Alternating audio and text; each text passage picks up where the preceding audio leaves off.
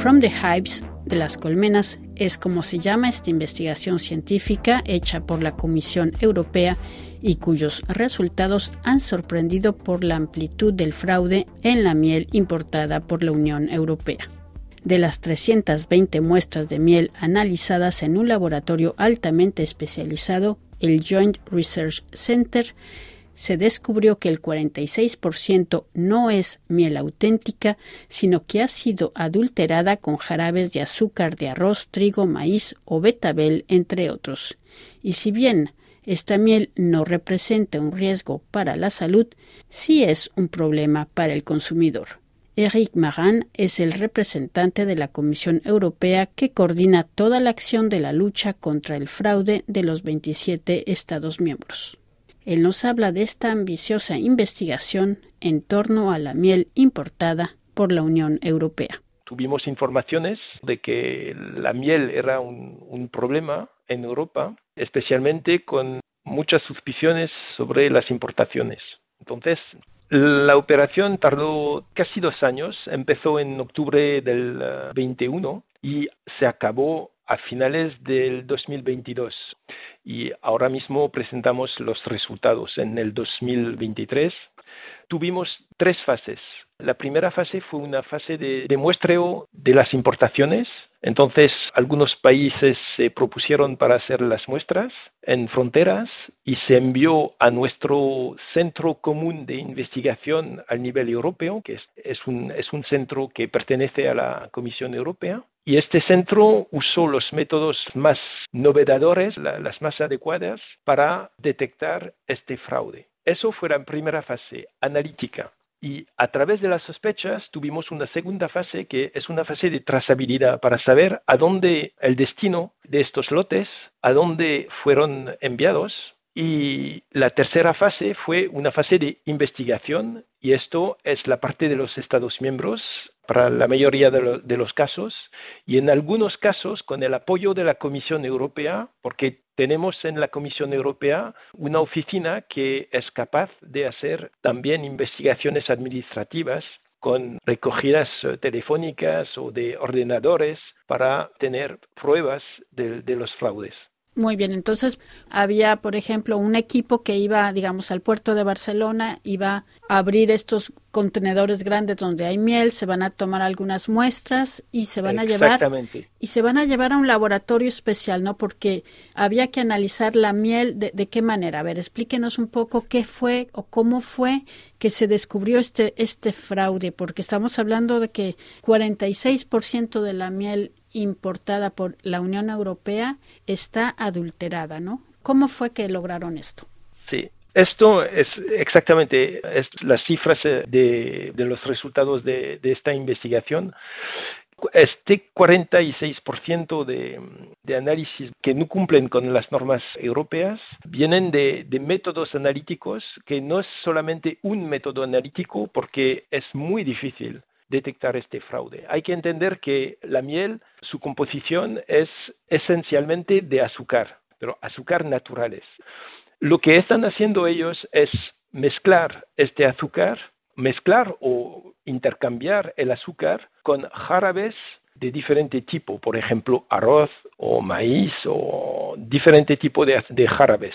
Y lo difícil es detectar entre estos diferentes tipos de azúcar. Y cada año, claro, hay nuevos métodos que permiten detectar este tipo de fraude. Y vamos a decir, es como si el laboratorio está, para cada miel, está haciendo un tipo de, de huellas y la compara con una base de datos.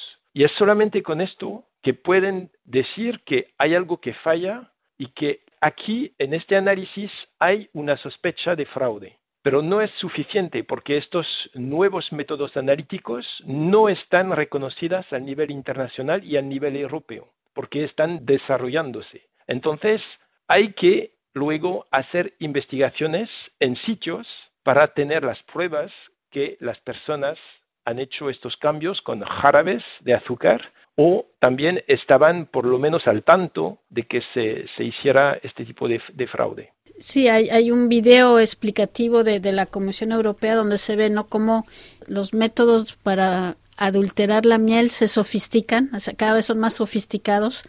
Y, la, la, dificultad es eso, ¿no? Que entre el azúcar que proviene de la miel y el azúcar que proviene de un jarabe de arroz o de un jarabe de maíz, etcétera, hay mucha similitud, ¿no? Pero en este laboratorio que ustedes tienen, que se llama el JRC, por sus siglas en inglés, Joint Research Center, eh, se logra, hay una metodología muy, muy avanzada, ¿no? Que es una resonancia magnética nuclear. Exactamente. ¿Y dónde está este laboratorio? Cuéntenos un poco sobre esto. Bueno, este laboratorio está localizado en Bélgica, y usan lo que se llama Nuclear Magnetic Resonance, ¿eh? resonancia, y estos son aparatos muy, eh, muy especiales y son estos que dan como un tipo de, de, huellas, de, es como un código genético que se compara con otro, que se tiene una, en una base de datos y se puede decir que esto no es el azúcar que está contenido en la miel. Pero es, es muy difícil de explicarlo de otra forma porque ya em, empezamos en temas muy técnicos y la verdad es que yo no soy un técnico de laboratorio que lo puede explicar más allá. ¿eh? Claro, pero son como biomarcadores y entonces así se logra detectar, a ah, esta, esta miel está un poco sospechosa, ¿verdad? Exactamente. ¿Ustedes se sorprendieron del porcentaje porque se llega a una cifra muy grande? 46% de esta miel importada sería sospechosa. Mira, sí, esto fue una sorpresa para nosotros también porque no esperábamos tantas sospechas de miel uh, fraudulante, pero eh, esto es que hay, hay que ver que son exportaciones de grandes cantidades.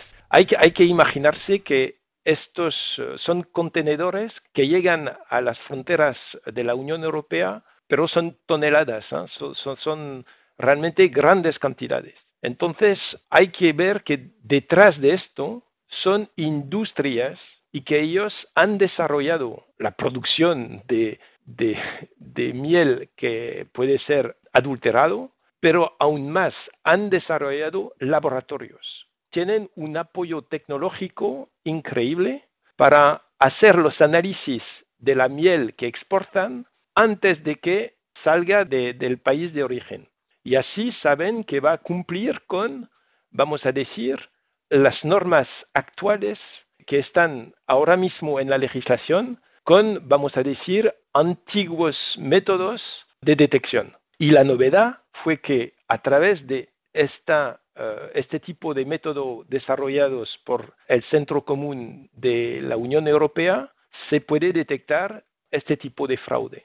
También teniendo en cuenta que Europa, la Unión Europea importa 175 mil toneladas de miel por año, que lo, lo que le hace el, segundo importador mundial más importante, ¿no? Después de Estados Unidos. Sí, sí, sí.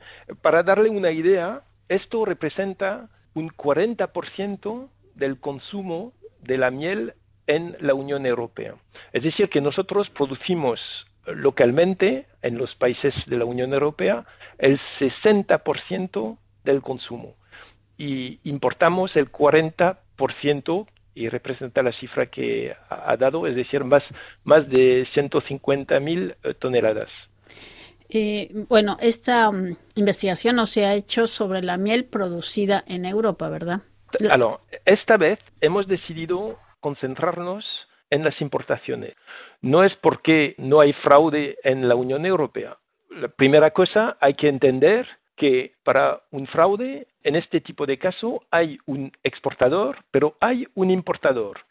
Y lo que han demostrado las investigaciones es que eh, los importadores, en la mayoría de los casos, sabían muy bien lo que estaban comprando.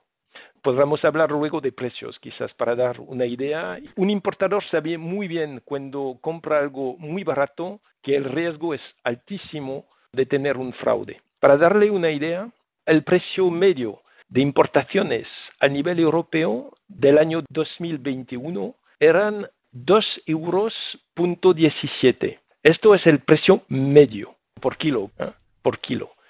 El mismo kilo de jarabe de arroz, por ejemplo, cuesta entre 40 céntimos o 60 céntimos. Es decir, que hay un margen de ganancias económicas enorme para hacer un fraude y cambiar el azúcar del natural de la miel con azúcar de jarabe. Y entonces llegamos a precios muy baratos en el mercado y también es una competencia desleal con todos los apicultores a nivel europeo.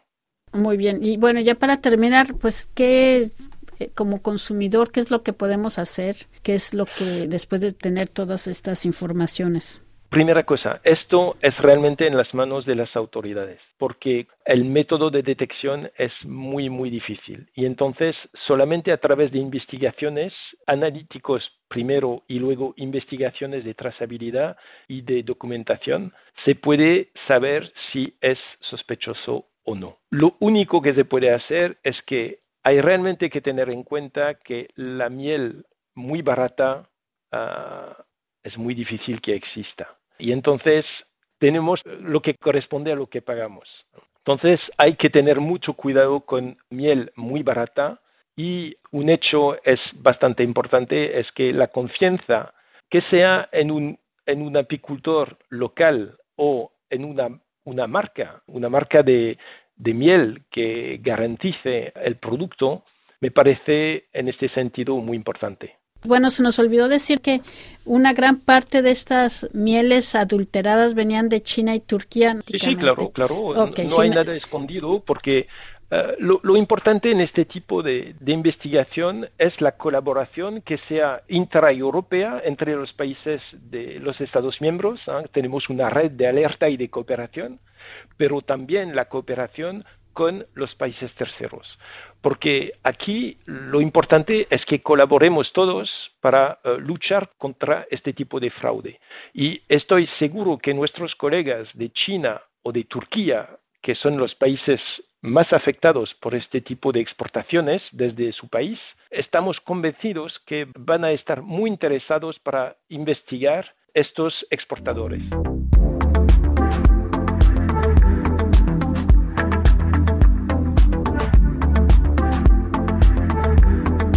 Escuchábamos a Eric Marin al cargo de la lucha contra el fraude de la Comisión Europea.